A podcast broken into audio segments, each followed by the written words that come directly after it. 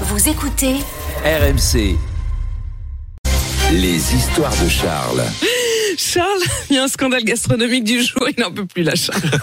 Aux États-Unis, le gruyère n'est plus forcément un fromage français ou suisse. Mais Oui. c'est cette histoire décision de la justice Vous le faites exprès. américaine. Je crois, non, non, c'est la justice américaine qui l'a fait exprès. Elle vient de, de trancher cette épineuse question du gruyère. Aux États-Unis, n'importe quel fromage aura désormais le droit de s'appeler gruyère. Plus besoin de venir de France ou de Suisse.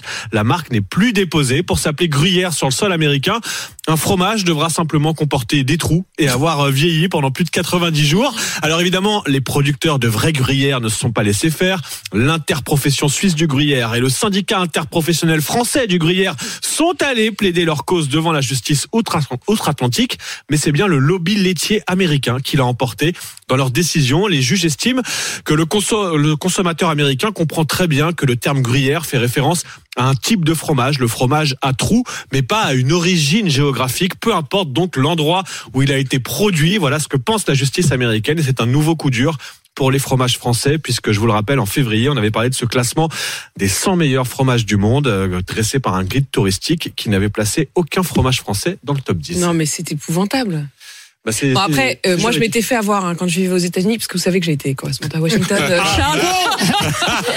Première info et ben pour mes enfants, j'avais acheté un truc qui s'appelait du mozzarella stick.